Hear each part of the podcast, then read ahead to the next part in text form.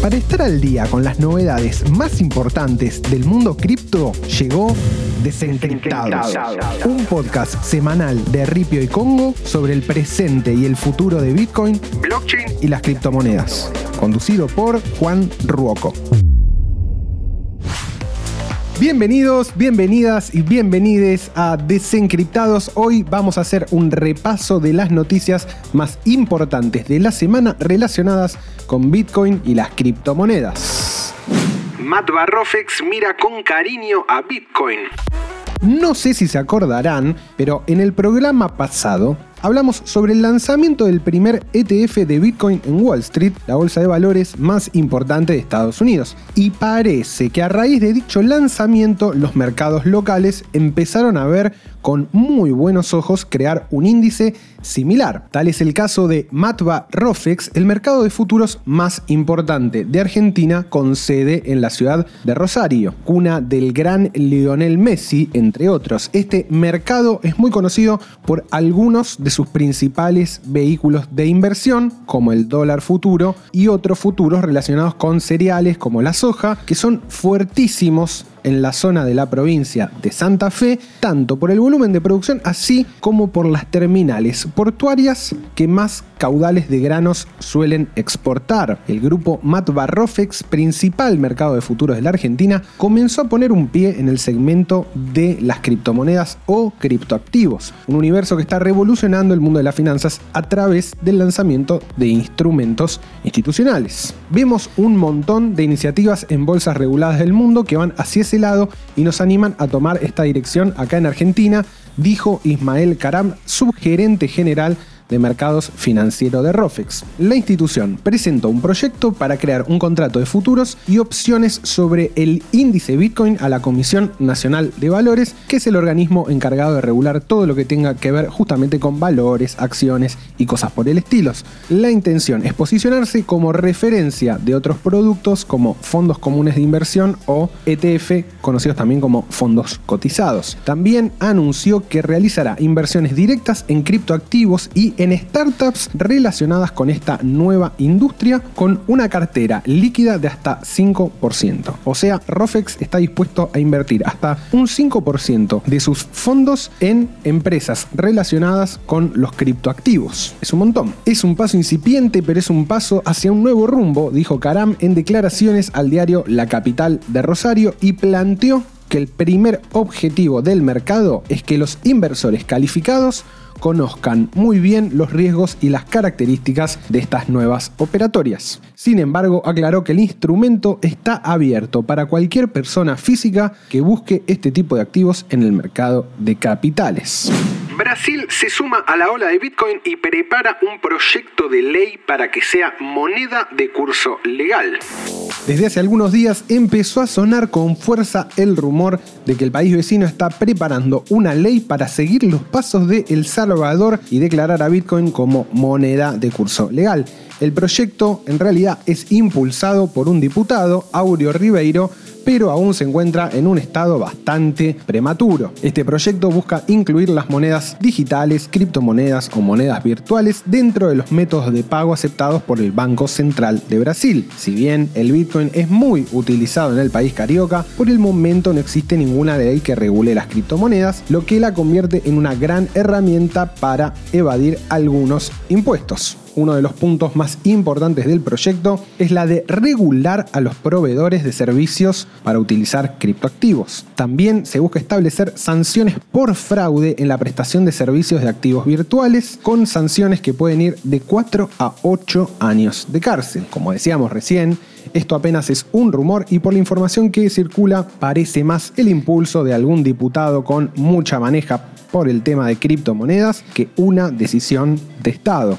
El mercado de criptomonedas se encuentra actualmente al margen del marco normativo, sostienen desde dicha asociación. Y además recalcan que el GAFI, el Grupo de Acción Financiera contra el Lavado y Financiación del Terrorismo, del cual Brasil es parte, recomienda que sea regularizado. Es obvio que la Federación Brasileña de Bancos no quiere perder terreno en manos de Bitcoin y otras criptomonedas. Mana, el token de Decentraland. Hoy vamos a hablar un poquitito sobre Maná, el token de este importantísimo proyecto Made in Argentina que se puede conseguir obviamente desde la plataforma de Ripio. Decentraland es un proyecto que se ejecuta en la blockchain de Ethereum y cuya finalidad es la creación de un mundo virtual abierto en el que sus usuarios puedan operar tal cual lo hacen en el mundo físico. Esto significa que son capaces de socializar, explorar y comerciar en dicho mundo virtual,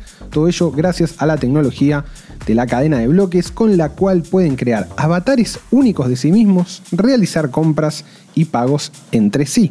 La idea para la creación de Decentraland se formó en las mentes de Esteban Ordano y Ariel Meilich en 2015. Sin embargo, el proyecto necesitó de dos años de desarrollo. Fue así como entre el 16 y 18 de agosto de 2017 se realizó una oferta inicial de monedas, también conocida como ICO o ICO en inglés, con la que se logró recaudar una financiación inicial de 86.206 Ether. Piensen que hoy el Ether cotiza algo así como 4.000 dólares. En su momento esta cifra estaba cercana a los 26 millones de dólares. Todo lo que se recaudó fue a cambio de tokens de Maná, el token principal de Decentraland. Todo este dinero fue manejado por la fundación Decentraland creada con la finalidad de impulsar el desarrollo de la plataforma para la cual retuvo el 20% de la oferta inicial de tokens, los derechos de propiedad intelectual y el sitio web de Decentraland. El token Mana fue creado como un token de gobernanza dentro de la plataforma y para la compra-venta de terrenos dentro de la misma. Sí, usted se puede comprar un terreno virtual en Decentraland y cada terreno está representado por un NFT,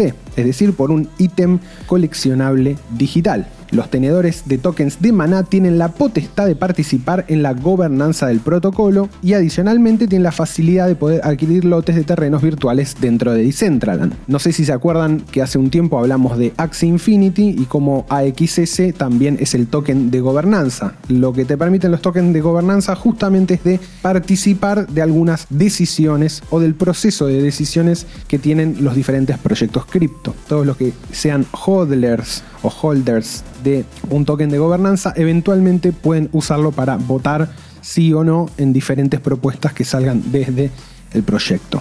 Este token fue creado siguiendo el estándar ERC20 de Ethereum, por lo cual se puede integrar fácilmente en plataformas de DeFi, DEXes y otras dApps de Ethereum. Para hacer un breve repaso de qué significan todas estas siglas complejas que solemos tirar a diario en este Crypto Podcast, bueno, DeFi justamente habla de todas las finanzas descentralizadas, todo un ecosistema creado a partir de los tokens ERC20 de Ethereum que se pueden intercambiar entre sí, se pueden crear pools de inversión, nada, un millón de cosas. Creo que hemos hablado, igualmente en algún tiempo quizás podemos dedicarle más espacio a eso. Los DEXs son justamente exchanges que son descentralizados, o sea, se manejan por fuera de lo que son los exchanges tradicionales y básicamente son plataformas en las cuales uno puede intercambiar criptomonedas sin tener que delegar la custodia. Y las dApps son todas las apps que funcionan sobre la cadena de bloques de Ethereum, pero obviamente tienen un componente alto de descentralización porque están justamente funcionando en una computadora en la nube distribuida a diferencia de cómo funciona una app normal. Volviendo a lo que estábamos hablando, porque nos hemos ido un poco por las ramas, todo esto permite un intercambio rapidísimo del token Mana, así sea el deseo del usuario. Además, Decentraland decidió que la existencia de tokens de Mana esté limitada a un total de 2.194.460.527 tokens, de los cuales en circulación hay 1.500 millones aproximadamente. La idea de hacer de Mana un token limitado es que sea más valioso a medida que el uso de la plataforma aumenta. Obviamente se puede comprar, vender, enviar y recibir maná desde Ripio sin ningún tipo de dificultad. De pesos a maná, de maná a pesos, sin vueltas, sin cosa técnica difícil. Un par de clics y listo. Así que ya saben, si quieren comprar este token, lo pueden hacer desde la plataforma de Ripio. Y si les interesa leer más de Decentraland, les recomiendo muchísimo que entren a la página del proyecto porque está buenísimo. Vamos al precio, seguimos en semanas recontrapositivas, el precio de Bitcoin se mantiene cercano ahora a los 60.000 al momento de grabar este podcast, estaba en los 59 y pico, pero viene oscilando, estuvo oscilando entre la banda de los 60 y los 66 que se establecieron la semana pasada, justo el miércoles pasado llegó a 66.000, fue el ATH conocido también como All Time High, en realidad es la sigla del All Time High, que esto quiere decir eh, el máximo histórico, es el máximo precio que se vio Bitcoin y después no siguió subiendo, sino que se mantuvo ahí oscilando entre 60 y 66, ahora estamos un poquito en 59. Ethereum por su parte llegó a los 4.200 dólares y le recorta distancia a Bitcoin, creo que ahora está 4.100 y algo, y mientras hoy un Ether cotiza más o menos 0.068 Bitcoin, la semana pasada ese número había llegado a 0.059, así que atentos a los que hacen trading con este par porque viene bastante movidito y es interesante de seguir. Bueno, mi nombre es Juan Ruoco, estas fueron las principales noticias del mundo cripto presentadas por Ripio. Así que nos encontramos la semana que viene en el próximo capítulo de Desencriptados.